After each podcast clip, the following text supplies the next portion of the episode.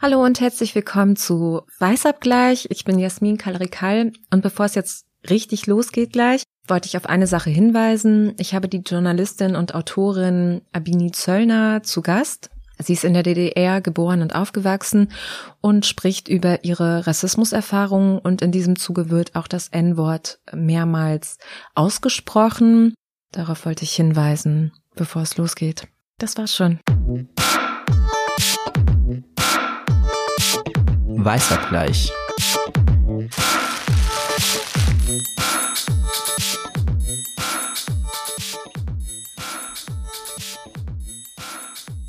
Hallo und herzlich willkommen bei unserer neuen Folge Weißabgleich. Ich bin Jasmin Kalarikal. Ich bin Redakteurin bei Taz 1 und es ist November und ähm, es steht gerade ein großes Jubiläum vor der Tür. Nämlich am 9. November jährt sich der Mauerfall zum 30. Mal. Und das soll auch ein bisschen Thema unseres Podcasts sein. Ich habe hier jemanden zu Gast und ich freue mich sehr. Herzlich willkommen, Avini Zöllner. Hallo Jasmin. Hi, schön, dass du da bist. Du bist tatsächlich die erste Person, die wir von extern eingeladen haben. Yes. Freue mich. wir duzen uns jetzt, ja? Ja, machen wir auf alle Fälle. Mhm. Gut. Ähm, du bist ja Redakteurin bei der Berliner Zeitung. Das ist aber, wir sind quasi äh, Kolleginnen. Aber das ist ja gar nicht der Grund, warum ich dich eingeladen habe, sondern du bist in der DDR geboren und aufgewachsen und ähm, darüber wollen wir heute mal sprechen. Mhm, gerne. Lust auf Weißabgleich? Gleich geht's los. Wenn du vorher noch etwas für deine Hosts und dein Karma tun willst, dann kannst du uns jetzt mit einem kleinen Beitrag unterstützen und ganz nebenbei die Zukunft der Taz Podcast sichern. Das geht entweder einmalig oder mit einem regelmäßigen Beitrag. Und weil wir Flexibilität und Selbstbestimmtheit lieben, kannst du den Betrag frei wählen und jederzeit wieder kündigen. Schau es dir an auf taz.de slash podcast-zahlig. Genau, du bist ja 67 geboren und ähm, hast eine sehr außergewöhnliche Vita. Deine Mutter ist Jüdin mhm. und dein Vater nigerianischer Kommunist. Genau. das kann ja auch nicht jeder von sich behaupten. Ähm, ja, wie war das so für dich? Ähm, wie kann man sich den Alltag in der DDR vorstellen? Also für mich war ja gar nicht klar, dass meine Biografie ungewöhnlich ist, denn äh, meine Mama war meine Mama und mein Papa war mein Papa. Und so bin ich groß geworden. Aber äh, dass sie ungewöhnlich war, ist mir erst nach der Wende aufgefallen, weil äh, ich dann mal über meine Familie geschrieben habe und dann so in Kolumnen in der Berliner Zeitung und da gab es dann so ein Echo, weil wahrscheinlich auch einige nicht dachten, dass es so eine bunten Biografien in der grauen DDR gab, aber ich bin ja nicht die Einzige, da gab es so viele bunte Biografien. Und äh, ich habe mich da immer noch nicht als besonders bunt oder exotisch empfunden. Aber dann so allmählich wurde mir doch klar, dass durch die verschiedenen Religionen auch zum Beispiel, die in unserer Familie waren, meine Mutter war also jüdisch, mein Vater war Yoruba und meine Eltern haben mich protestantisch taufen lassen, dass dann doch so ein kleiner Mix entstanden ist, der offensichtlich dann doch exotisch war. Ja, und äh, du hast dich ja, du hast ja auch ein Buch geschrieben, äh, 2003 ist das rausgekommen im Rohwald Verlag, Schokoladen. Kind. Schokoladenkind, mhm. genau. Und da beschreibst du ja auch ähm, dein, das ist eine Mutter-Kind-Geschichte. Das ist, ähm, da gibt's viele Alltagsszenen ähm, aus der DDR. Mhm. Und da hast du dich dann zum Beispiel als jüdisch jorubisches Gemisch bezeichnet. Mhm. Hast du denn das Gefühl gehabt, das war so in deiner Schulzeit beispielsweise Thema? Na, es unterschiedlich. Also die Religion war in meiner Schulzeit äh, kein Thema oder sagen wir mal besser, es war in der Schule kein Thema. Ich bin natürlich trotzdem zum Gottesdienst gegangen und so. Äh, das war aber alles in der Freizeit. Da also ihr seid in die Kirche gegangen? Ja. Obwohl du die einzige Protestantin dann warst.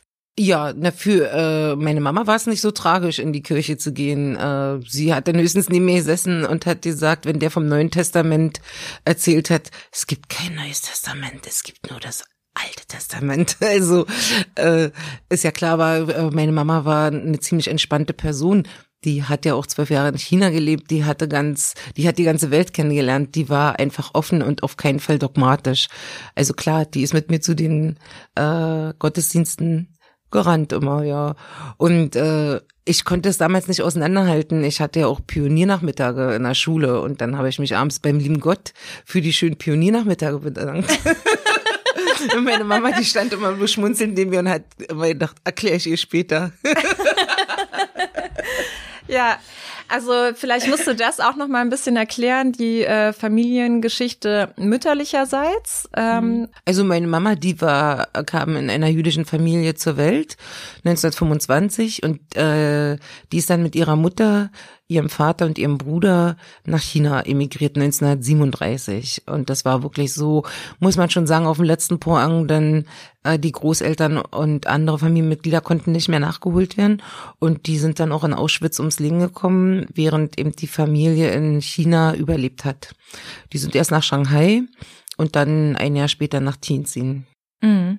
Aber es war komisch, weil meine Mutter kam dann in einer äh, deutschen Siedlung an in China und äh, ging zur Schule und dort musste der Hitlergruß gemacht werden. Das war für sie schon komisch, so viele tausend Kilometer von zu Hause entfernt, weil eben die deutsche Kolonie teilweise auch von Nazis durchsetzt war. Oh. Das ist hm. ja absurd. Ja, ja, das war schwierig. Ist eine sehr komplizierte Situation, weil China damals äh, auch von den Japanern besetzt war. Die Japaner waren Verbündete von Deutschland und äh, da hat, äh, hat sich dann wieder alles gemischt. Allerdings waren die nicht so verbündet, dass äh, deutsche Juden da nicht ausreisen konnten. Und äh, so war China ja eigentlich die einzige Anlaufquelle, wo man noch äh, hinfliehen konnte. Die USA und andere Länder haben ja die Juden auf den Schiffen fein wieder nach Hause geschickt. Also und China war eben, äh, sagen wir mal so, relativ unorganisiert, dass die Juden dort noch einreisen konnten. Mhm. Und ähm, dann ist die Familie ja wieder zurückgegangen und ähm, die Entscheidung sozusagen in die DDR zu gehen war ja eigentlich keine bewusste, wir wollen in die DDR, sondern sie sind einfach dorthin gegangen, wo sie auch vorher waren, ne? Genau. Also meine Mama ist 1950 zurückgekommen. Ihre Mama ist ja in der Immigration gestorben. Ihr Bruder hat sich äh, das Leben genommen und äh, der Vater hat ähm, also mit dem Leben sehr gehadert. Der ist schon ein Jahr früher zurückgekommen. Dann ist meine Mama 1950 gefolgt und die ist einfach zurückgegangen nach Lichtenberg, was ihre Heimat war. Das wäre sie in Zehlendorf geboren worden, wäre sie wahrscheinlich nach Zehlendorf gegangen. Also sie hat mhm. sich nicht für Ost oder West, Sozialismus oder Kapitalismus entschieden, sondern für die Heimat. Und da, wo sie noch äh, ihre Schule hatte, ihre alten Erinnerungen, ihre Freunde, da ist sie wieder hingegangen. Mhm. Das war alles ganz pragmatisch, glaube ich. Mhm. Ich finde das total beeindruckend, wenn man dieses Buch liest von dir, mhm. dann ähm, gibt es so wahnsinnig schwere Themen. Also genau solche Themen wurden ja da auch verhandelt und erzählt. Und gleichzeitig ist es ja so ein ganz leichter Ton, mit dem du da durchgehst. Und ähm, wenn man das Buch liest, dann liest man eigentlich auch eine sehr liebevolle Kindheit und ähm, ein mhm. sehr schönes Mutter-Kind-Verhältnis. Mhm. Also absolut. Äh, dieses Buch war für mich auch in erster Linie die Möglichkeit, eine Liebeserklärung an meine Mama zu schreiben. Mm, und äh, nur so nebenbei sind dann praktisch so die Umstände noch äh, äh, beschrieben worden, in denen man lebte. Und dann wurde das später so als DDR-Biografie wahrgenommen, was es dann noch irgendwann war. Aber ja. es war mir nicht klar beim Schreiben. Erstmal wollte ich unbedingt meiner Mutter dafür danken, was sie für eine tolle Mutter war. Hm? Ja, ähm, genau. Ich finde das. Ähm ich finde das interessant, weil man denkt dann natürlich, wenn ich jetzt nochmal Interviews von ehemaligen Vertragsarbeitern lese oder anderen ähm, Menschen mit DDR-Biografie, die auf Color sind, mhm. dann äh, spielt ja Rassismus irgendwie schon auch eine große Rolle. Mhm. Und in deinem Buch hat man so das Gefühl, also er ist da, ne, mhm. aber er wird so nebenbei erzählt. Mhm. Ähm, was mir aufgefallen ist, ist so, dass du geschrieben hast, dass dir öfter mal so in die Haare gegriffen wurde. Mhm. Das ist ja so ein Klassiker eigentlich. Ja. Und ähm, wie bist du eigentlich damit umgegangen mit solchen Situationen? Also da kommt jetzt allererstes auch wieder meine Mutter ins Spiel, weil äh, sie war natürlich auch wie eine Löwin gewesen und meine Mama hat mich auch vom ersten Atemzug an geliebt und sehr gut auf mich aufgepasst. Und wenn wir so in der Bäckerschlange standen und dann die Frauen äh, vor mir oder hinter mir einfach so in meine Haare getätschelt haben, dann hat meine Mama mich auf den Arm genommen und hat gesagt, so jetzt kannst du der Tante auch mal in die Haare fassen. Und dann haben die Frauen in dem Moment gemerkt, was sie eigentlich gemacht haben und wie übergriffig sie waren. Wir konnten also nicht alle Menschen belehren, dass man das nicht macht, aber die, die mir in die Haare gefasst haben, konnten, denen konnten wir praktisch direkt antworten und äh, ihnen nicht sagen, dass man das nicht macht, sondern man hat es einfach sie spüren lassen, warum es unangenehm ist. Und äh, diese Art der Reaktion war von meiner Mutter einfach toll. Und so bin ich groß geworden. Und äh, ich habe die Hautfarbe im Buch auch nicht zum Thema gemacht, weil äh, ich bin ja, für mich ist ja meine Hautfarbe ein Reichtum und auch ein Geschenk meiner Eltern. Und wenn Leute das anders sehen, dann werde ich das deswegen nicht thematisieren. Also meine Hautfarbe war doch immer ein Thema für die anderen. Das war doch nie mein Thema. Ja. Und ich werde nicht einfach die Themen der anderen so kolportieren und inhalieren, bloß weil die glauben, das sei ein großes Thema. Ich war Bini, ich war ein kleines Mädchen, mit zwittigen Zöpfen und ich war manchmal frech und manchmal lieb und ich bin zum Schwimmunterricht gegangen und zum Gitarrenunterricht. Das war meine Welt und äh, nicht, ob äh, die in Schwarz und Weiß geteilt wurde von jemand anders, denn von mir wurde sie ja nicht in Schwarz und Weiß geteilt.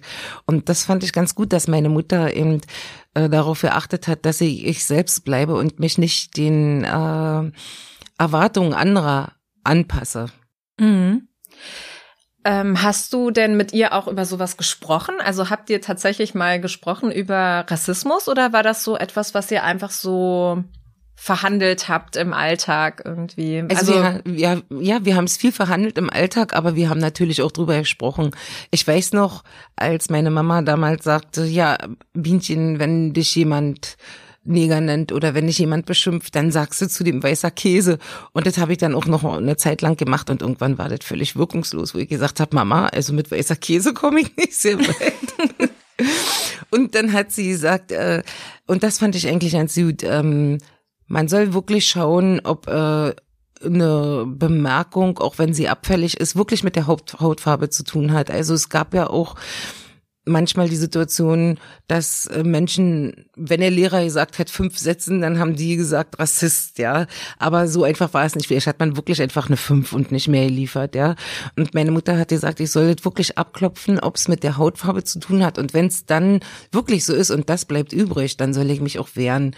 Und so bin ich als kleines, na, als kleines nicht, aber dann später als naja, so mit zehn Jahren oder so, dann auch in meine ersten Prügeleien geraten. Und das war aber völlig okay. Weil es war, es war ganz wichtig, an Ort und Stelle zu antworten und nicht weinend nach Hause zu rennen. Und äh, ich hatte mich dann eigentlich in meiner Schule auch ganz gut behauptet. Mhm. Also das waren so kleine Versuche, die Kinder wahrscheinlich immer mal machen, so wie andere Kinder auch, äh, die eine Brille hatten oder eine Zahnspange gehänselt wurden. Aber wenn es um meine Hautfarbe ging, dann habe ich mich eben halt wirklich gewehrt und das war okay. Ich fühlte, ich war mit mir im Reinen und die Sache war dann auch geklärt. Mhm. Und hast du das Gefühl, dass da Ostberlin vielleicht auch noch mal was anderes äh, war als so der Rest der DDR? Hast du da irgendwie dich irgendwie so im Laufe der Zeit mal mit anderen Leuten zusammengeschlossen, die in anderen Teilen also ich hätte mich niemals mit jemandem angefreundet, bloß weil er dunkel ist. Mhm. Ähm, aber ich würde mal sagen, in Ostberlin, die äh, äh, Dunkelhäutigen kannten sich alle untereinander. Also heute Abend treffe ich mich zum Beispiel mit drei Freunden aus Ostberlin, die alle dunkelhäutig sind. Mein erster Freund war auch dunkelhäutig. Das war aber Zufall. Also ich habe nicht danach gesucht oder so. Aber wir sind uns dann irgendwann mal alle über den Weg gelaufen und äh, äh, man mochte sich oder man mochte sich nicht. So einfach war es. Ähm, ich glaube, dass in Berlin der Rassismus, ähm, der war da, aber der war vielleicht nicht so schlimm wie in Kleinstädten oder auf Dörfern. Und äh, ich glaube, dass es auch einen Unterschied gab, ob man jung oder ein Mädchen war dass man als Mädchen eher so auf dem Präsentierteller manchmal noch stand wie so eine exotische Eroberung, was auch Rassismus ist. Ja. Äh, aber die Jungs eben doch viel schneller Angriffen äh, ausgesetzt waren, vor allen Dingen, wenn sie dann äh, heranwuchsen, schöne Männer wohnen und äh, äh, weiß ich, irgendein Bio-Deutscher damals vielleicht Angst hatte, dass die Schwarzen den Weißen die Frauen wegnehmen oder ich weiß nicht, was ja, ja, ja. welche Fantasien auch immer mit denen durchgegangen sind. Aber Jungs hatten es ein bisschen schwerer. Hm. Mhm. Also es ist aber natürlich so, ich finde es total beeindruckend, dass du da quasi mit so einer Lockerheit mit umgehst. Mhm. Aber es sind ja auch wirklich Sachen passiert, die äh, ganz schön krass sind. Mhm. Also zum Beispiel wurde dir, wolltest du ja auch eigentlich Empfangs Sekretärin werden. Empfangssekretärin ja. werden. Und dann hast du eine Absage bekommen und das aber auch mit der Begründung, das geht nicht, weil dein Vater Ausländer ist. Genau. Also mein Vater kam aus einem nicht-sozialistischen Ausland, also aus Nigeria. Aber die äh, Begründung war natürlich äh, völlig äh, ironiefrei, wenn man bedenkt, dass mein Vater ein Kommunist war und also zutiefst überzeugt vom Marxismus, Leninismus und so. Und mir verweigern sie dann den Lehrplatz in der DDR. Entschuldigung, weil mein Vater aus dem äh, westlichen Ausland kam. Also es war krank. Sie haben sich also gar nicht mit meiner Biografie befasst. Das hat sie auch nicht interessiert. Aber ich weiß, dass ich dann da ähm, das schriftlich bekam, die Absage. Und da hat meine Mutter ein großes Fass aufgemacht. Und dann hatten die mir am Ende gegen Herausgabe des Schriftstücks angeboten, eben doch noch eine Lehrstelle zu geben. Und da haben wir dann beschlossen, nö, wir behalten das Schriftstück. ja. Du hast dann ja eine Ausbildung zur Friseurin gemacht. Genau. Mhm. Und dann hast du noch später getanzt am Friedrichstadtpalast und mhm. ähm, hast irgendwie wilde Jahre verlebt. Ja, naja, ja, es war es war auch nicht so äh, einfach. Ich würde das jetzt aber nicht auf meine Hautfarbe unbedingt schieben. Also natürlich konnte mein äh, Berufsweg nicht so gerade sein, weil er mir eben verstellt wurde durch Absagen wie diese. Aber andererseits äh, wollte ich dann Friseur werden, weil ich gerne Maskenbildner werden wollte später. Und dann musste man erst Friseur lernen. Also das fand ich gar nicht so schlimm. Äh, zum äh, Erstaunen meiner Mutter, die, die mich ja da studieren sehen hat und so, ja. Ähm, aber ich habe erstmal diesen Weg genommen. Dann habe ich am Friedrichstadtpalast getanzt und dann, ähm, und übrigens am Friedrichstadtpalast bin ich mir ganz sicher, habe ich nur getanzt wegen meiner Hautfarbe.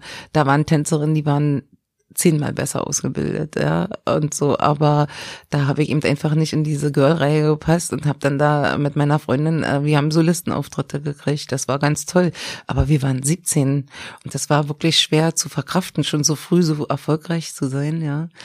Ähm, also ich denke mir mal so, meine Hautfarbe hat mir äh, auch Türen geöffnet und wenn die Türen offen waren, bin ich durchgegangen. Nur im äh, als ich dann so ein bisschen zu mir gekommen bin, im Babyjahr, als mein Sohn kam, da habe ich mir dann gedacht, es ist vielleicht doch äh, besser, etwas zu machen, wo man mich nicht sieht, wo alles unabhängig ist von meiner Hautfarbe. Und so bin ich dann zum Journalismus gekommen, mhm. weil ich mir dachte, wenn du Artikel schreibst, dann wirst du an deiner Arbeit gemessen. Ist völlig egal, wie du aussiehst, sondern es ist einfach nur wichtig, was du schreibst. Und dann habe ich mich doch mehr so inhaltlich orientiert, weil eigentlich wollte ich mich auch nicht über meine Hautfarbe definieren. Ich ja. war damals nur sehr jung und da haben sich so viele Türen eröffnet. Das fand ich alles super spannend und ich bin auch ganz dankbar, dass ich sie gemacht habe. Aber ich bin ganz froh, dass ich mich nicht darauf verlassen habe. Ja, aber das äh, fand ich ja auch interessant. Du hast es ja dann zuerst versucht bei der Berliner Zeitung und hast da auch eine ziemliche Abfuhr bekommen, ne? Weil die einmal in den Lebenslauf geguckt haben und gedacht haben, aber hm, hallo, genau. Tänzerin, ja. Friseurin. Ja. Was möchtest du denn hier? Ja, nun muss man aber auch sagen, dass ich inzwischen einen Abschluss hatte in Musikgeschichte und auch zwei Jahre äh, äh, Handwerk für massenwirksames Schreiben gelernt habe. Das war ja an der Abendschule habe ich das gemacht. Der Name. Das ist Wahnsinn. Was? Massenwirksames Schreiben. Ja. Äh, da bin ich zwei Jahre hingetappelt und ähm, das war in Friedrichshain und das war im Prinzip der Journalistenlehrgang nur ohne Marxismus, Leninismus. Man muss ja wissen, im Osten waren 50 Prozent Marxismus, Leninismus im Journalistikstudium. Aber das hat mich ja nicht interessiert, äh, aber das Schreiben schon. Und an dieser Schule wurde angeboten, praktisch nur diese Essenz zu lernen. Und das habe ich gemacht. Und dann habe ich mich bei der Berliner Zeitung beworben. Und ja, die Personalchefin, die hieß damals Kaderleiterin, die hat mich da, also, die empfand es als ganz große Frechheit und Unverschämtheit, wie ich das wagen konnte, mich dort zu bewerben. Und dann bin ich in die Kantine gegangen und habe erstmal auf den Schock äh, einen Kaffee getrunken. Und äh, da setzte sich ein Mann zu mir und sagte ihm, Sie sehen ja so bedrückt aus, ist Ihnen was passiert und so. Und dann habe ich ihm erzählt, dass ich gerade bei der Berliner Zeitung, die ja meine ähm, Leib- und Magenzeitung war, also ich bin noch mit der Zeitung groß geworden. Mein Vater war übrigens auch Journalist, der hat in ja. Leipzig vier Jahre am Roten Kloster studiert. Ich habe dem jedenfalls erzählt, dass ich gerade da hinaus komplimentiert wurde. Und dann hat er gesagt, na, zeigen Sie doch mal, was Sie hatten. Man geht ja so mit Proben hin, mit Schriftproben. Und dann hat er die mitgenommen und hat gesagt, er meldet sich. Und da habe ich gedacht, na ja, also pff, das war einfach nett gemeint von dem, ich habe dem einfach leid getan, mehr nicht. Ja. Tatsächlich war das aber der ähm, Personalchef von der Jungen Welt und der hat mich dann drei Wochen später eingestellt. Ja. Mhm. Und ein Jahr später hat mich dann die Berliner Zeitung abgeworben von der Jungen Welt. Und da wollte ich erst gar nicht gehen, weil ich dachte, ich habe der Jungen Welt so viel zu verdanken. Die Mhm. haben mir vertraut und äh, allerdings habe ich es doch sehr genossen, dass diese Kaderleiterin, die mich ein Jahr vorher rausgeschmissen hat, die musste dann bei dem Einstellungsgespräch sich vom Chefredakteur anhören, äh, wie der von mir geschwärmt hat, ja, und äh, wie der mich so beworben hat, damit ich zur Berliner Zeitung gehe. Und er hat so toll gesprochen, habe ich immer gedacht, oh Gott, hoffentlich ist die Hälfte von wahr von dem, was der sagt. Ja.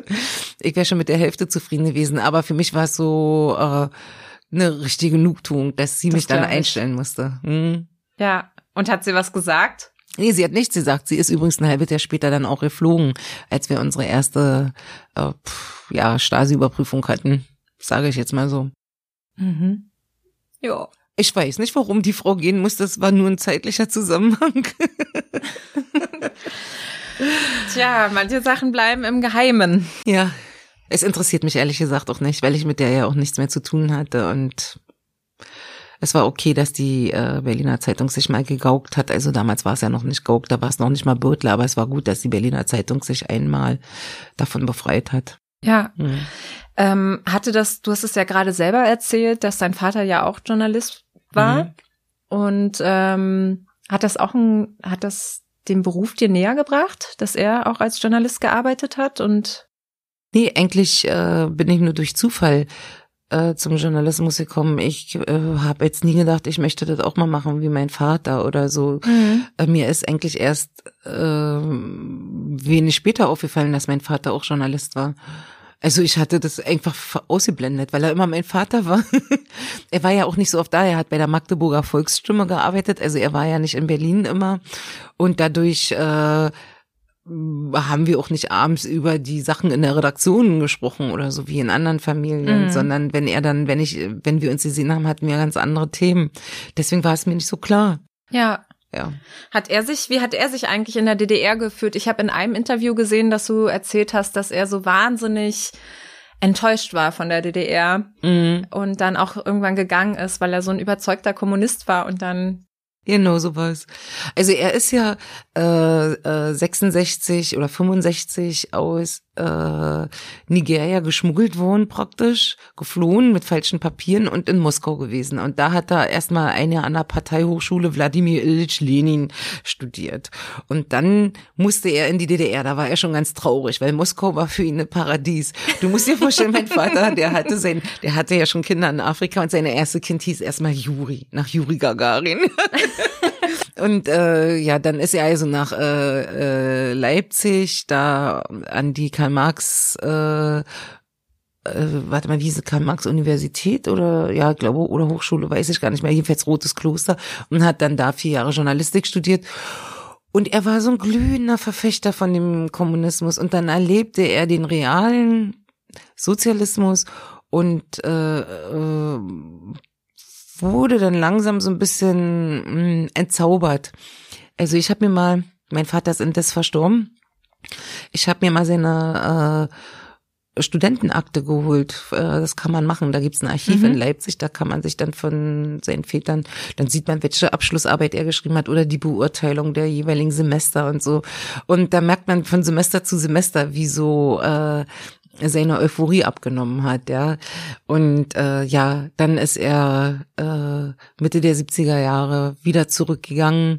Äh, äh, also er ist nicht nach Nigeria erstmal gegangen, sondern nach London, Mhm. hat da für eine äh, Zeitung gearbeitet, weil er eben einfach so wahnsinnig enttäuscht war vom Sozialismus und er hat auch gesagt, Sozialismus funktioniert nicht, solange Menschen dran beteiligt sind. Also wollte natürlich um, da hat er erstmal recht und das bedeutet natürlich umgekehrt, das ist äh, ein theoretisches Konstrukt auf dem Papier wunderbar, aber äh, in der Realität einfach nicht praktikabel. Habt ihr denn eigentlich noch so genauere Gespräche irgendwie geführt, so was so seine Enttäuschung irgendwie so Nee, ehrlich gesagt, diese Gespräche habe ich eher mit meiner Mama geführt, die mhm. mir dann erzählt hat, wie mein Papa darüber denkt oder so. Denn mein Papa war für mich mehr so ein Sonntagspapa, wo man so eine Gespräche noch nicht geführt hat. Ja. So, äh, ich war auch zehn, als er wieder zurückgegangen ist. Also mhm. von daher ja. war ich wahrscheinlich auch noch viel zu jung, als dass er mit mir über Politik ja. gesprochen hätte. Ja. ja. Wenn wir jetzt mal springen in das Jahr 1989. Ja. Oh nein, eine Sache doch noch. Ja ähm, diese Frage von, woher kommst du? Ja. Da, das fand ich auch ganz interessant. Da hast du gesagt, dass du dir da immer wieder neue Sachen ausgedacht hast, damit es nicht langweilig wird. In den Antworten. Ja, ja. Kannst du da mal was ähm, naja, ich habe äh, äh, meistens immer gesagt, woher ich gerade komme, aus dem Konsum äh, oder äh, sonst. und wenn die dann äh, natürlich das verorten wollten, mhm. dann habe ich gesagt aus Berlin-Lichtenberg, weil da bin ich geboren. Und ich habe natürlich gemerkt, dass es nicht zufriedenstellend war für die Fragesteller und äh, das hat mir Spaß gemacht. Das hat dir Spaß gemacht? Ja, das hat mir Spaß gemacht, äh, sie da so im Uniwissen zu lassen, weil äh, ich kann eine bestimmte Neugierde verstehen in bestimmten Zusammenhängen, aber ich kann es nicht akzeptieren, wenn man jemanden gerade erst kennenlernt äh, äh, und dann gleich als erstes so da mit dieser mit der Frage überfällt. Also ja. äh, wieso sind die denn nicht bereit, mich erstmal als Abini kennenzulernen und dann irgendwann mal zu fragen? Dann kann ich die Neugierde auch total verstehen und dann werde ich auch ordnungsgemäß antworten. Aber, aber wenn man so die Hand gibt und der andere sieht man ist dunkel und fragt sofort, wo kommst du her, dann fand ich das extrem übergriffig und unverschämt. Also ich möchte erstmal äh, gefragt werden, wer bist du? Und äh, der Name wäre auch mal so eine Sache, ne? Ja. Wie heißt du? genau, auch eine gute Idee, ja. genau. Gibt so viele Möglichkeiten. Ja, also ich muss aber dazu sagen, dass mir die Menschen, also die Deutschen, das geht äh, jetzt um die Zeit vor 89 bis heute aber auch manchmal unheimlich leid tun. Also äh, die, äh, die wollen dann politisch korrekt sein und sie wissen nicht, äh, wie frage ich am besten oder ähm, wie darf ich dich denn jetzt nennen mhm. oder so, ja. Und ähm, es tut mir schon ein bisschen leid, dass äh, sie dann auch in so eine Enge gebracht werden durch bestimmte Sprachregelungen, die alle anders ausgelegt werden, ja. Und ich kann auch immer nur für mich antworten. Ja. Also ich kann nur sagen, Neger sagt man nicht. Man sagt das einfach nicht, da können wir nachher noch drüber sprechen, aber äh, Mulatte finde ich auch nicht schön, aber zu mir kann zum Beispiel jeder Farbiger sagen. Äh, oder äh, ja, äh, auch Afrodeutsche, ja. Ja. Ähm, Schwarze Deutsche finde ich ein bisschen schwierig, weil ich glaube, dass äh, äh, ist ja klar, nicht alle Deutschen sind schwarz, nicht alle äh, Schwarzen sind Deutsche. Ähm, und ähm, für so jemanden wie meine Tochter, die dann nur noch ein Viertel schwarz ist, äh, die hat auch mal gesagt, sie fühlt sich so Viertel schwarz und drei Viertel weiß. Die wurde da total angeraunzt bei so einem Treffen äh, von den schwarzen Deutschen. Äh, ein bisschen schwarz gibt es nicht, also du bist entweder oder. Und da habe ich mir gedacht, nee, das stimmt nicht. Man ist nicht entweder oder. Man kann die Summe aus so vielem sein. Und wieso sollte meine Tochter sagen, sie ist schwarze Deutsche, wenn sie doch auch ein Dreiviertel weiße Deutsche ist? Also wieso sollte sie denn diese 75 Prozent verleugnen? Wieso kann sie nicht einfach Rubini sein, ne? Ja. Da geht's dann wieder also los. Also ich, ich glaube auch, dass ich, ich meine, das ist der Punkt, ähm ich finde es total wichtig, eigentlich auch diese Sprachregelungen zu finden, mhm. ne? also so für bestimmte Bereiche. Mhm. Also wenn wir als Journalisten arbeiten oder äh, um nicht sozusagen diskriminierende Sprache zu reproduzieren. Aber natürlich kann keiner deiner Tochter sagen, wie sie sich zu fühlen oder zu bezeichnen hat. Niemand. Genau, das würde ja auch bedeuten, einen Teil ihrer Identität zu unterschlagen. Und das geht ja gar nicht. Ja. Also ich finde, jeder sollte seine Identität eher zu 150 Prozent ausleben, anstatt zu 75. Und von daher, äh, das geht gar nicht. Aber weil du gerade sagst, äh, mit dieser Sprachregelung und Journalisten, ähm, also ich finde ja, dass dieses Wort Neger wirklich seine Unschuld verloren hat und ähm, ich finde es auch ganz erstaunlich, wie der Duden sowohl, also der Duden im Osten war übrigens fortschrittlicher als der im Westen, äh, wie die äh, schwarze Leute bezeichnet haben. Ja, also ich muss ja das mal, deswegen habe ich das nämlich mal mitgebracht. Im Duden stand nämlich Äh, Neger, die Schwarzen, das sind der Hauptteil der farbigen Bevölkerung Afrikas, äh, die kennzeichnende Gruppe des negriden Rassenkreises. Und die Neger gelten als lebenstüchtig, außerordentlich anpassungsfähig, geschickt im Lernen und bei körperlicher Arbeit. Finde ich doch richtig rassistisch. Also richtig rassistisch. Das war das moderne Lexikon von Bertelsmann von 72. Und auch im Duden von äh, 89 war der Neger nicht sehr viel besser äh, beschrieben. Und ähm, das war schon mal, also waren die Westbücher. Im Osten stand einfach nur Neger als ein als diskriminierender Begriff, empfundener Begriff, äh, womit ich äh, erstmal so auch leben kann. Also war im Westen äh, die, äh, der Rassismus auch noch lange nicht überwunden. Was ich aber noch viel schlimmer finde, und deswegen habe ich es auch mal mitgebracht, das ist dieser, dass wir im Jahre 2001 in unserer Zeitung einen Artikel drin hatten, da ging es um die neuen, also es gab ein neues Gesetz für Sozialhilfeempfänger Mhm. Und der war so überschrieben. Kannst du ja mal vorlesen, die Schlagzeile. Oh, nee, das mache ich nicht. Ja, schlimm war. Aber ich sag's mal für die Hörer. Also, die neuen Neger hieß der Artikel und es ging um die Sozialhilfeempfänger. Diesen Artikel hat eine Politikredakteurin geschrieben, die dann später unsere Chefredakteurin wurde. Finde ich ganz, ganz schlimm. Und ich habe äh, daraufhin am nächsten Tag in der Zeitung einen Artikel an derselben Stelle schreiben wollen. Und äh, also ich habe ihn auch geschrieben, indem ich dann gefragt habe, wer waren denn dann eigentlich die alten Neger? wenn sie schon von den Neuen spricht. Und äh, den hat sie dann zehn Minuten vorm Druck aus der Zeitung genommen. Ich, in den 26 Jahren der Berliner Zeitung ist noch nie ein Artikel von mir nicht gedruckt worden, außer dieser. Und das fand ich ganz, ganz, ganz beängstigend. Und äh, ich war so enttäuscht von ihr, dass äh, ich ihr alles andere, was sie an politischen Lippenbekenntnissen in ihren Kommentaren später abgegeben hat, nicht mehr abgenommen habe. Und ich fand es so schlimm, dass sie Chefredakteurin werden konnte mit so einer Haltung. Uh, ja. Ist hart, ne? Und dann hatten wir noch eine andere Literaturredakteurin, keine dumme Frau, die auch in einem äh, Kommentar äh, geschrieben hat, äh, dass bestimmte äh, Sachen langsam vernegern in unserer Gesellschaft. Und damit meinte sie eben, äh, dass so Tugenden nicht mehr so aufrechterhalten werden, dass man zu spät kommt und dass man ein bisschen faulenzt und so. Wow. Und da bin ich fast nicht mehr geworden. Und diese Frau äh, hat dann also bei der Berliner Zeitung arbeiten können und äh, war mit einem Afrikaner, mit einem Südafrikaner zusammen, also mit einem Schwarzen und war der Meinung, sie könne das so schreiben, weil sie mit dem zusammen ist. Und da habe ich so, also die hat mir wirklich die Augen geöffnet, wo ich gemerkt habe, es gibt Leute, die sind sogar mit schwarzen Menschen zusammen und begreifen es nicht. Sie begreifen es einfach nicht. Ja, ja. Und äh, das ist ja keine Legitimation, bloß weil sie einen Nee. schwarzen Freund hat. Das, das, das, Ja, äh, dann könnte auch kein Mann, der eine Frau hat, Sexist sein. Ja, Nach genau. der Lo Ja, Logik, nach der ne? Logik, genau, genau. und ich meine, es ist kein Freifahrtschein und das berechtigt dich deswegen nicht, äh, äh, dich über andere zu erheben und mal ein bisschen über die Stränge schlagen zu können, sondern ganz im Gegenteil. Mhm. Also du müsstest doch umso vorsichtiger damit umgehen und damit, da habe ich gemerkt, dass die, dass auch ein Doktortitel zum Beispiel manchmal nicht hilft und manche Leute einfach dumm geblieben sind in bestimmten Sachen und äh, Ja. solche Kollegen würde ich dazu zählen. Also das sind so Sachen, die fand ich nicht so lustig in meiner Karriere. Ähm, und da waren auch so die Momente, wo mir langsam der Humor abhanden gekommen ist, ja. Allerdings fand ich es recht humorvoll eigentlich zu fragen, wer die alten Neger waren. Aber leider, und ich fand, dass der Artikel auch sehr gelungen war, aber leider wurde er nicht gedruckt. Den haben ja nur meine Kollegen gelesen, ja. Puh.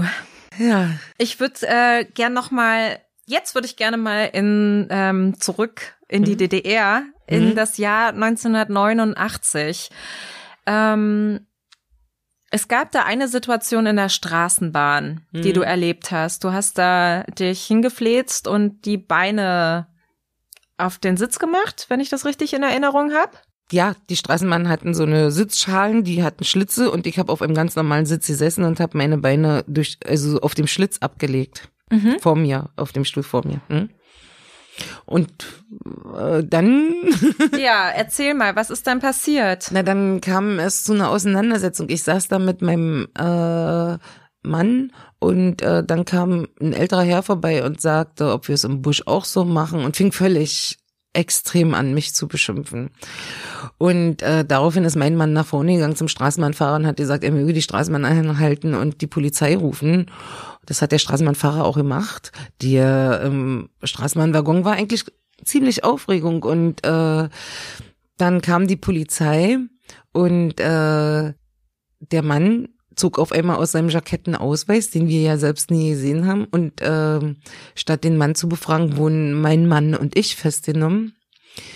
Eine Zeugin hat mir noch ihre Telefonnummer schnell äh, in die Hand gedrückt und hat gesagt, sie würde sich als Zeugin zur Verfügung stellen. Mhm. Es ging alles so schnell. Denn der Mann hat mich sehr beschimpft. Der hat ihm gesagt, äh, vor 40 Jahren hätte es sowas wie sie nicht gegeben und so. Also es ging schon ziemlich zur Sache. Und dann wurden mein Mann und ich festgenommen und landeten in der Untersuchungshaft. Und äh, von dem älteren Herrn, der uns da beschimpft hat, keine Spur. Also nicht mal ein Verhör oder so. Und da stellte sich dann später heraus, dass das wohl ein ganz ranghohes Parteimitglied war. Und Gott. Hm. Ja, da ist natürlich nichts passiert, während wir eine Anzeige bekamen, denn äh, das war 89 und vor 40 Jahren hätte es sowas wie sie nicht gegeben. Da wurde uns das Wort im Mund umgedreht und 49 wurde die DDR gegründet und ob wir etwas gegen die Gründung der DDR gehabt hätten oder so, ja, wurde dann daraus gemacht. Also wir wurden wie Staatsfeinde hingestellt und in dem Moment bin ich auch fast zum Staatsfeind geworden, ja. Äh, das war schon ziemlich heftig. Das ja, also es wurde quasi umgedreht. Äh, du hast die DDR verunglimpft, genau. weil vor 40 Jahren ist die DDR ähm, gegründet worden. Gegründet worden und das ist ein antifaschistischer Staat. Das hat ja überhaupt nichts mit Nazis zu tun und ähm das war das große Problem in der DDR. Die DDR hat eben gedacht nach der nach dem Ende des Zweiten Weltkrieges und als sie sich gegründet hat, äh, sie hätte einfach die bösen Menschen gegen die Guten ausgetauscht und äh, ihr sei ja nichts vorzuwerfen. Und das war wirklich äh, richtig problematisch. Die DDR hat die Geschichte nie wirklich aufgearbeitet und ich glaube, dass äh, so manche Altnazis auch in guten Positionen waren bei der DDR, in der DDR, ähm, weil äh, Menschen mit bestimmten Qualifikationen einfach gebraucht wurden und äh, äh, die selber auch die Möglichkeit hatten, ihre Vergangenheit zu verschweigen. Ähm, ja, und das war einfach schade, dass die DDR also da so weit entfernt war davon, wirklich Aufarbeitung zu machen. Mhm. Und als du da festgenommen wurdest in so einer Situation, mhm. da hast du ja selbst gesagt, du bist fast zum Staatsfeind geworden. Mhm. Wie war so dein Verhältnis dann zur DDR in der Zeit? Also eigentlich äh, äh, grundsätzlich äh, trenne ich. Es gibt zwei Sachen. Einmal die Heimat mhm. und die habe ich sehr geliebt und die liebe ich auch noch bis heute. Da habe ich so sentimentale Erinnerungen dran an die Heimat DDR. Das ist völlig klar. Das gehört auch zu meiner DNA. Das lasse ich mir auch nicht nehmen. Und dann gibt's den Staat und da habe ich natürlich sehr zwiespältige Erinnerungen dran. Ich fühlte mich erstens durch die Mauer nicht geschützt und zweitens. Äh, Wie meinst du das? Naja, es wurde auch immer so als antifaschistischer Schutzwall beschrieben, die Mauer. Mhm. Und ich wäre gerne in die weite Welt gefahren. Zum Beispiel, als mein Vater 1987 gestorben ist, äh, da habe ich einen Anruf aus dem Krankenhaus bekommen in London, wo er lag und äh, habe eben ganz schnell versucht, dort hinzufliegen. Noch, also er lag drei mhm. Wochen im Sterben und es wurde mir einfach verwehrt. Ich durfte mhm. meinen Vater nicht besuchen. Ich habe irgendwie ein halbes Jahr später eine Schulfreundin meiner Mutter aus Westberlin als meine Tante angegeben und durfte fahren. Aber ich wäre doch viel lieber zu meinem Vater geflogen, als zu dieser Freundin zu fahren. Also da habe ich einfach äh, gemerkt, wie willkürlich in der DDR Entscheidungen getroffen wurden. Ne? Da gab's äh, also keine Gesetze, ja. an die man sich halten musste, sondern es war reine Willkür. Da habe ich schon das erste Mal gehadert, 87 und 89 dann in der Untersuchungshaft sowieso. Also da war für mich die DDR gestorben, wirklich als Staat. Als ja. Staat. Und dann war es ja, das war ja, wenn ich das richtig erinnere, im Juni 1989, das heißt auch ein paar Monate später. Mhm. Ähm, wie war denn die Zeit? Wie hast du die denn in Erinnerung? No, na, ich hatte ja mein Mann, mein erster Mann damals, äh, der hieß Dirk Zöllner und hatte eine Band, war Rockmusiker und ähm, der hat ja da so Resolutionen vorgelesen und ein neues Forum unterstützt und so. Und dann haben wir natürlich ein paar Dinge erlebt. Also wenn die auf Tour gefahren sind, dann waren vorher die LKW-Reifen zerstochen, weil in der DDR die totale Katastrophe war, weil du nicht so schnell Ersatzteile bekommen hast. Oder in unsere Wohnung wurde eingebrochen und so.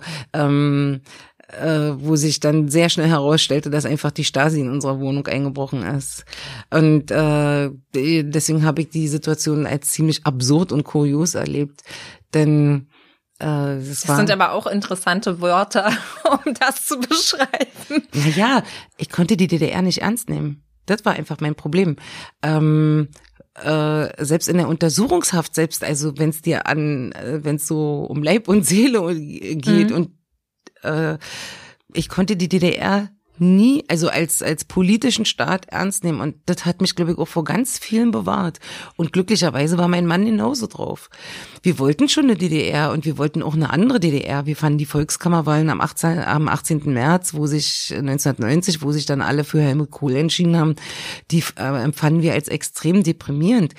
Wir wussten, dass die kleine DDR auch die größte war und wir, wir wussten, dass die so nicht weiter existieren kann, aber wir wollten die noch retten irgendwie, ja. Wir waren ja. da noch ein bisschen anders drauf. Und äh, ja, äh, was wollte ich denn jetzt erzählen mit dem Absurd? Naja, jedenfalls, äh, äh, für uns waren viele Situationen einfach absurd gewesen und von daher. Und ähm, das ist ja so ein bisschen die Klassikerfrage. Und am Tag selbst, am 9. November, was war da?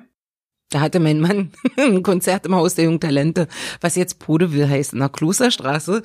Und ähm, ich war an dem Tag bei meiner Mama und ähm, äh, habe die Kinder abgeholt. Meine Mama äh, hatte die vom Kindergarten und von der Schule abgeholt und bin nach Hause, weil ich einfach so müde war. Und dann irgendwann so gegen Mitternacht kam mein Mann nach Hause und äh, wir wohnten in der Habersaatstraße, also zwischen zwei Grenzübergängen, Chausseestraße und mm wie in Berlinstraße, also wirklich ähm, in so einem Hotspot. Und mein Mann kam nach Hause und hat gesagt, er hatte das schlimmste Konzert seines Lebens. Die Leute seien während des Konzertes gegangen und er, er und seine ähm, Kollegen haben natürlich zu Ende gespielt, um den Vertrag zu erfüllen, ja. und dann hat er sofort die Sachen gepackt und ist nach Hause gekommen und dann haben wir da erstmal äh, äh, eine Flasche Wein aufgemacht und haben mir gesagt, die Welt wird immer komischer und so. und haben wirklich gar nichts mitgekriegt. Wir hatten auch keinen Fernseher, also. Äh, aber am nächsten Morgen sind wir aufgestanden und unser Hinterhof war so ja voller Trabis geparkt. Also es war voll. Und ich bin ganz normal zur Arbeit gefahren. Die Straßenbahn kam nicht. okay.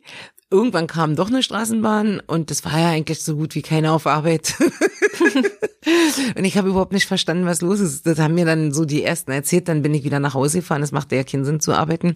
Und äh, da war mein Mann und sagte, du stell dir vor, hier hat gerade jemand von Sat 1 angerufen und der hat mich da ins Frühstücksmagazin eingeladen und ähm, ich habe zu dem gesagt, wie soll denn das gehen?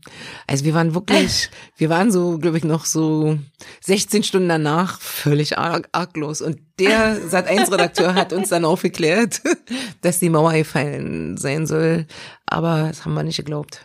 Wahnsinn. Und ähm, was ähm, Du hast ja gesagt, für dich gab es so einmal deine Kindheit, mhm. was du dir nicht nehmen lassen möchtest, und dann diesen Start. Und ähm, wie siehst du das denn heute, wenn man, es gab ja jetzt die Landtagswahlen in Brandenburg und Sachsen und Thüringen. Und dann diese ganzen Debatten, Erstarken der AfD, was hat das mit dem Osten zu tun, mit dem Westen und so weiter? Wie verfolgst du das heute eigentlich? Also meine meine Mama, die äh, äh, ist äh, leider äh, vor ein paar Jahren verstorben und ähm, ich bin wahnsinnig dankbar, dass sie das nicht mehr erleben muss. Also wenn ich so bedenke, mit ihrer Biografie vor den Nazis, sie flüchtet und jetzt erstarkt die AfD. Ja. Die AfD, da sind tatsächlich auch äh, viele Salonrechte dabei. Solche Leute hatten wir damals auch bei uns im Feuilleton. Äh, das sind so Leute, die äh, wahnsinnig rhetorisch sehr versiert sind, äh, wahnsinnig gut argumentieren können und denen man nicht gleich anmerkt, dass sie recht sind. Aber es sind natürlich auch ganz viele Prolls dabei. Und am Ende ist es mir egal, ob jemand intelligent rechts ist oder dumpf rechts, weil er rechts mhm. ist. Die Betonung liegt auf rechts. Und das Erstarken der AfD finde ich eine Katastrophe. Mhm. Wir haben äh, äh, zwei sehr enge Freunde, die äh, AfD gewählt haben, weil sie einen Denkzettel verpassen wollten und äh, ich kann mit denen nicht mehr befreundet sein. Es, es, es geht einfach nicht mehr. Also AfD ist für mich eine absolute Zäsur und ich finde ganz schlimm, dass das äh, äh, so populär ist. Und ich glaube mit, äh, also jetzt äh, ist es mehr als nur den äh, derzeit Regierenden Denkzettel zu verpassen. Ja. Ich glaube, es ist wirklich so ernst gemeint, ja. Und ähm, äh, das schockiert mich und ähm, ich kann mir einfach vorstellen, dass sich hier in Deutschland alles nochmal wiederholt. Also ich halte den Menschen nicht für so schlau, dass, äh, dass sie sagen, äh, das wird nie wieder passieren und so. Ich glaube, dass es heute mehr aufgeklärte Menschen gibt als damals vielleicht. Das heißt aber nicht, dass sich 1933 nicht nochmal wiederholen kann. Ich möchte auch nicht jetzt irgendwie ähm, schlimme Bilder an die Wand malen, aber ich möchte einfach vorbereitet sein und dann nicht geschockt sein. Und wenn es soweit ist, dann äh, würde ich dieses Land natürlich verlassen, trotz aller sentimentalen Erinnerungen, weil mir mein Leben einfach sehr viel mehr wert ist als eine Erinnerung. Mhm. Also ich halte die für sehr gefährlich und ähm, ich finde natürlich auch immer toll, da gibt's auch eine Ost-West-Spaltung, weshalb der Westen dann immer sagt, was ist denn da bei euch im Osten los? Ja, wie siehst du das denn eigentlich? Naja, also die ganzen Führungskräfte kommen ja aus dem Westen. Also muss ja da offensichtlich der Boden gewesen sein, aus dem sich alles ernährt hat. Und die haben im Osten ihre dumpfe Volkschaft gefunden, muss man einfach so sagen. Ich bin so enttäuscht von den Ostkollegen, dass die äh, nicht in der Lage sind, selber zu denken und äh, da so einfach mitlatschen. Aber andererseits war sowas natürlich immer auch unterm Deckel. In der DDR gab's Rassismus und die Vertragsarbeiter hatten es einfach nicht einfach. Äh, die äh, es war damals von der DDR-Führung und nicht gewollt, dass da Beziehungen entstehen oder dass Ja. ähm, sich Freundschaften knüpften und so. Also die DDR war schon so so blöd in der Beziehung und hat natürlich damit auch wirklich so einen Nährboden gelegt. Die Leute sind also einmal nicht in die Welt gefahren. Das war schon schlimm genug, weil denn ich bin davon überzeugt, dass Reisen bildet. Und äh, zum anderen hat sie eben auch den Kontakt mit den Vertragsarbeitern nicht zulassen, also mit dem Ausland, was in unser kleines Land gekommen ist. Es wurde trotzdem abgeschirmt und äh, da, äh, da ist es vielen Leuten nicht möglich gewesen zu reifen. Und, Ja. und andere Sachen zu tolerieren. Also tolerieren ist ein blödes Wort, weil das heißt ja eigentlich nur dulden. Also andere Sachen zu respektieren und damit einfach im Einklang zu leben oder wenigstens nebeneinander, ja. Äh, Die Fähigkeit geht im Osten da einfach völlig ab. Mhm. Was ich auch interessant fand, war, was andere erzählt haben, die in der DDR groß geworden ist, dass es halt auch irgendwie so in diesem Selbstverständnis der DDR ein antifaschistischer Staat zu sein, das auch nicht gewollt war, dass sowas wie Rassismus existiert. Insofern war das so komplett tabuisiert. Und dass auch die Leute, die dann Rassismus erlebt haben, auch gar keine Wörter dafür hatten. Das fand ich zum Beispiel auch interessant, dass die Leute gesagt haben, ich konnte das gar nicht benennen. Mhm. Ich weiß gar nicht, was mir da passiert ist. Es war scheiße, aber ich äh, hat irgendwie lange gedauert, bis ich so das Wort hatte, Mhm. um das ähm, beschreiben zu können. Das habe ich übrigens auch selber erlebt. Also, äh, wenn ich in der DDR tatsächlich mal eine Anzeige machen wollte wegen äh, rassistischer Beleidigung oder irgendwie sowas, war es mir nicht möglich. Weil es, äh, weil nicht passiert sein konnte, was nicht passieren durfte. Ich konnte keine Anzeige wegen äh, äh, rassistischer Beleidigung machen. Es war einfach nicht möglich. Du warst auf dem Volkspolizeirevier, dir wurde wieder alles im Mund umgedreht äh, und es wurde alles auch herabgespielt und so. Es war ganz, ganz, ganz furchtbar. Und da, das fand ich schon ganz gut am besten. Da konnte ich wenigstens eine Anzeige machen. Im Übrigen sind die dann auch nicht besonders äh, streng verfolgt worden im Westen. Das war dann wieder sehr enttäuschend. Aber dieser erste Schritt, wenigstens eine Anzeige machen zu können, war ja für mich schon die totale Offenbarung. Das Ja. war ja im Osten nicht möglich. Hm. Und ähm, würdest du heute auch sagen, du bist Ostdeutsche? Ja, sowas von. Ja? Ja. Also das ist schon so, dass du sagst, ich bin Ja, ich lasse mir wirklich von überhaupt keinem Rechten oder irgendjemand anders mein Heimatgefühl nehmen. Ich bin extrem ostdeutsch, wenn ich äh, äh, und nichts anderes. Also mehr als zum Beispiel Afrikaner oder so jetzt ja als irgendwas Afrikanisches in mir. Ähm, ich äh, bin aber auch äh, eine gesamtdeutsche Person und ich sehe mich vor allen Dingen auch als Europäerin, aber ich sehe mich auch als Falschparkerin und als Raucherin und was weiß ich. Also ich bin so vieles. Ich möchte mich da auf keinen Fall in eine Schublade stecken lassen. Aber sozusagen das Ostdeutschsein ist auch ein Teil von dir. sozusagen. Absolut. Also ja. das gehört wirklich zu meiner DNA und das ist so tief drin, das kriege ich auch nicht raus und möchte ich ja auch nicht rausbekommen. Mhm. Eine andere Frage vielleicht nochmal, um das vielleicht so abzurunden mit dem Mauerfall, weil du hast ja auch so ein bisschen erzählt, wie das so war und hat das jetzt für dich irgendwas bedeutet, dass es so auf so 30 Jahre Mauerfall zugeht? Hast du das Gefühl gehabt, du hast dich jetzt noch mal anders erinnert und irgendwie dich noch mal auseinandergesetzt mit der Zeit oder ist das so völlig egal? Dieses Jubiläum. Also, äh, da wir ja damals mit vielen Bürgerrechtlern zusammen waren, sprechen die ja nicht vom Mauerfall, sondern von der friedlichen Revolution, was ja. ich eigentlich ganz gut finde. Ja, entschuldige. Weil die, ist ja nicht so schlimm. Der Mauerfall hat sich eben einfach durchgesetzt, aber die Mauer ist ja nicht gefallen, sondern es ja. war wirklich die friedliche Revolution. Aber ansonsten würde ich einfach sagen, ähm, ich bin wahnsinnig erstaunt, dass nach 30 Jahren äh, die Annäherung so schlecht geklappt hat. Also die DDR wurde 49 gegründet, die Bundesrepublik auch. Bis 89 haben also beide als einzelne Staaten existiert. Das waren ja auch nur 40 Jahre.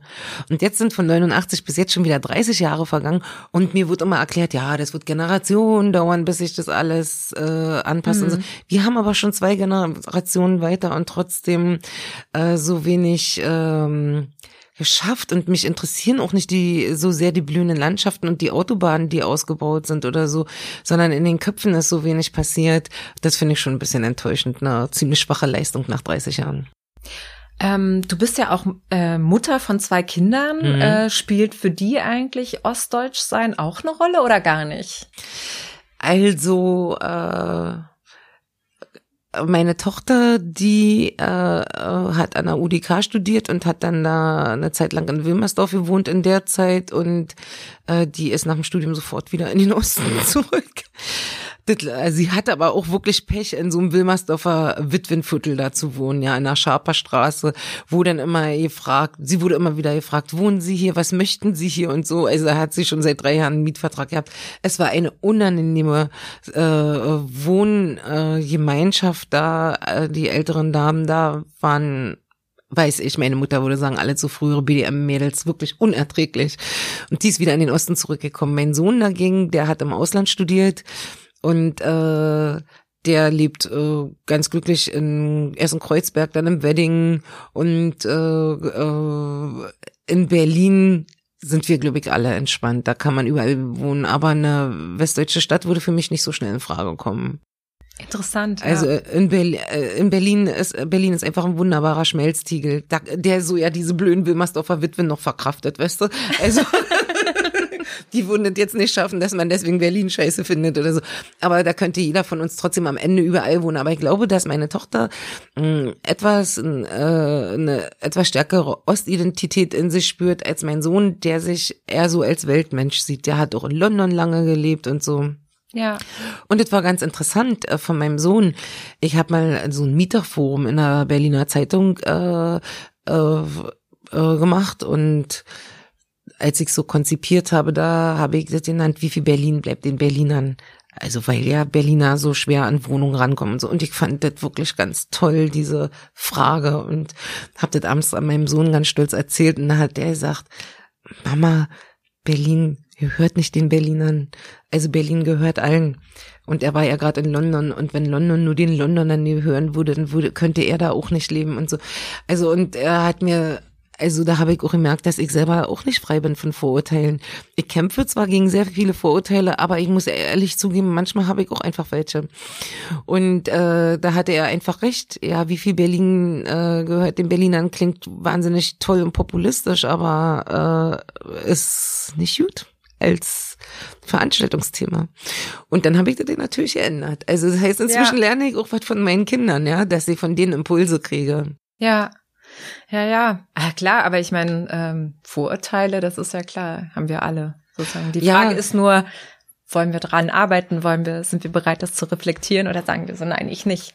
Ja, naja, es gibt so bestimmte Vorurteile, äh, also an den, an den meisten arbeite ich gerne, aber an, an einigen auch nicht, die sind einfach da. Und ich habe, äh, wenn ich Vorurteile gegen rechts habe, dann werden die auch immer bestehen bleiben. Und ich werde alles dafür tun, dass ich sie pflege. Und ich möchte nicht eines Tages Verständnis entwickeln. Also in der Lage sein, Verständnis aber das zu entwickeln. Das sind ja dann auch keine Vorurteile, würde ich sagen. Das nee. ist ja eine Haltung, würde ich eher sagen, dass man sagt. Äh, ja, aber wenn ich jetzt von dem Rechten erwarte, dass er mich nicht verurteilt wegen meiner Hautfarbe Äh, und tief drin weiß ich, aber ich werde ihn immer dafür verurteilen, dass er rechts ist. Dann ist es schon. Ja, aber weil er dir deine Menschlichkeit abspricht. Also, ich meine, das ist die Basis. Das, ja, das finde ich ist das doch. Sag, ja, das sagst du als vernünftig denkender Mensch. Das verstehe ich. Also der Argumentation kann ich folgen. Aber wenn ich jetzt so in Brandenburg unterwegs bin, in so einem Regionalzug und es ist abends und so, ich glaube, äh, ich kann mit diesen Typen nicht argumentieren. Äh, verstehst du?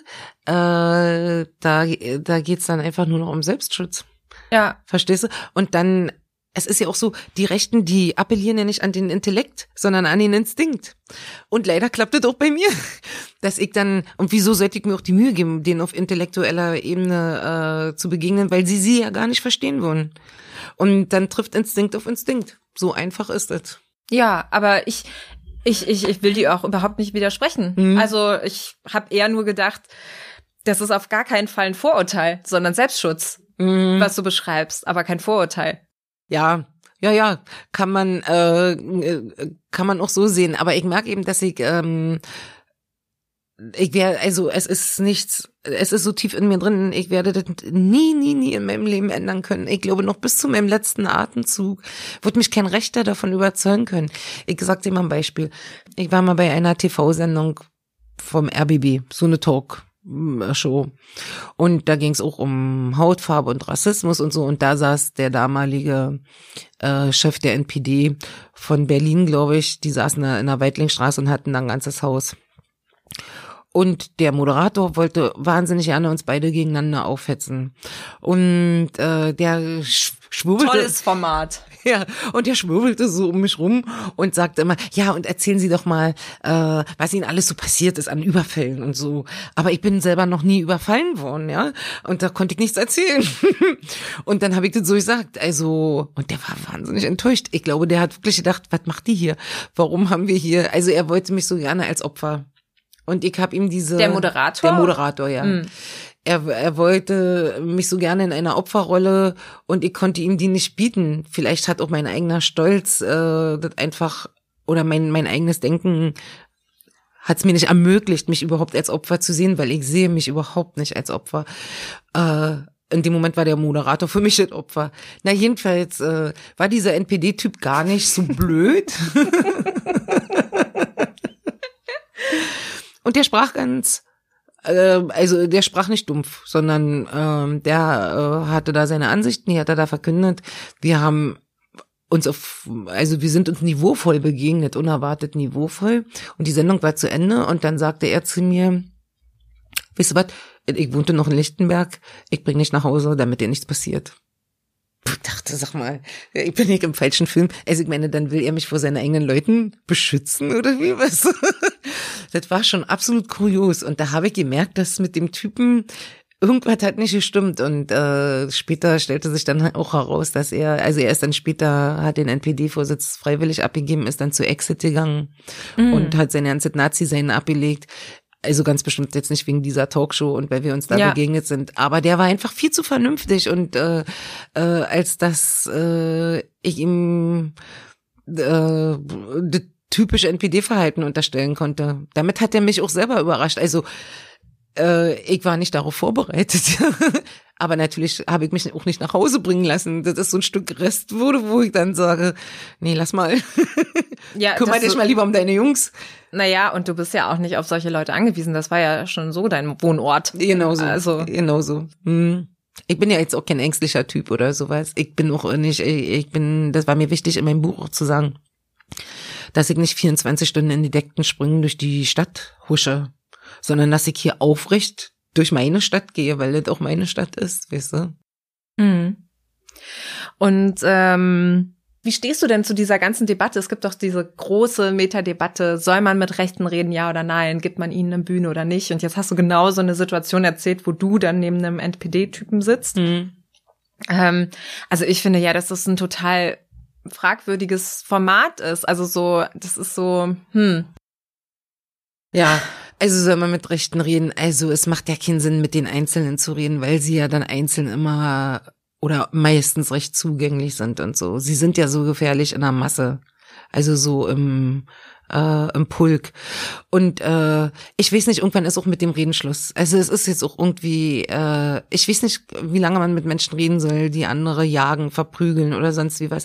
Ich bin mir nicht sicher, dass da Reden immer hilft. Also mein Wunsch wäre, mein Wunsch wäre, Deutschland würde einfach, wenn ich mir was wünschen dürfte, ja, Deutschland würde den einfach, weiß ich, eine Insel geben und würde, und da können sie tun und machen, was sie wollen. Da kommen die ganzen Rechten rauf oder irgendein Teil von Deutschland und dann eine hohe Mauer ziehen und dann sollen die da leben äh, in ihrem deutschen Reich und müssen mit sich selber klarkommen. Ich glaube, das wäre die größte Strafe. Also stell dir mal vor, ja, Gott, sie können nicht mehr hetzen. Ich meine, dann wird es eine andere Hackordnung geben, so wie jetzt beim Fahrradfahren die Hackordnung gibt, dass die Mutter mit dem Kind, äh, mit dem Kindersitz ganz hinten fährt und vorne fährt der Fahrradkurier, weil er besonders eilig hat und eigentlich Fahrradfahrer doch die Guten sind. Ja. So würde das aber, weil der Mensch ein Mensch ist, auch bei den Rechten eine Hackordnung geben und dann würde, würden plötzlich die ausgegrenzt werden, die eine Brille tragen und dann was, die lispeln oder ich weiß nicht was, weißt du. Und ich würde mir so wünschen, dass, äh, dass die so in Deutschland den Deutschen tatsächlich bekommen. So richtig schön mit chinesischer Mauer und dann können sie da tun und lassen, was sie chinesischer Mauer. Ja, sie sollen, sie sollen da einfach, also ich würde ihnen wünschen, dass sie unter ihresgleichen leben müssten. Es finde ich schlimmer als Knast oder irgendwas. Das wäre für, also ich glaube, das wäre die größte Strafe, wenn sie mit sich alleine klarkommen müssten. Wäre mein großer Wunsch. Gut, dann ähm, würde ich sagen, können wir uns verabschieden, oder? Du musst ja. auch los. Ich muss jetzt arbeiten gehen, ja. Du musst arbeiten gehen. Vielen Dank, dass du hier warst. Ich war gerne da. Ja, es hat total Spaß gemacht und äh, wir haben auch lange gequatscht. Ehrlich? Genau. Ja, wir haben auch über eine Stunde jetzt gequatscht. Wow. Das Menschen. Genau, und äh, ja, vielen Dank, dass du da warst. Und ähm, ich hoffe, euch hat's auch Spaß gemacht zuzuhören. Ich, mir hat's auf jeden Fall selbst äh, Spaß gemacht, dir zuzuhören. Und äh, wenn ihr die Taz unterstützen wollt, könnt ihr auch mal auf Taz zahlig gehen, weil wir bieten da ja alles kostenlos an. Aber äh, freuen uns auch über so kleine Spenden. Unabhängiger Journalismus ist keine schlechte Sache. Das ja. kann man schon auch mal unterstützen, oder? Würdest du Definitiv auch sagen? Definitiv kann ich sofort unterschreiben. Alles klar, dann verabschieden wir uns. Danke, Esmin. Ciao. Ciao. Tschüss, dank dir.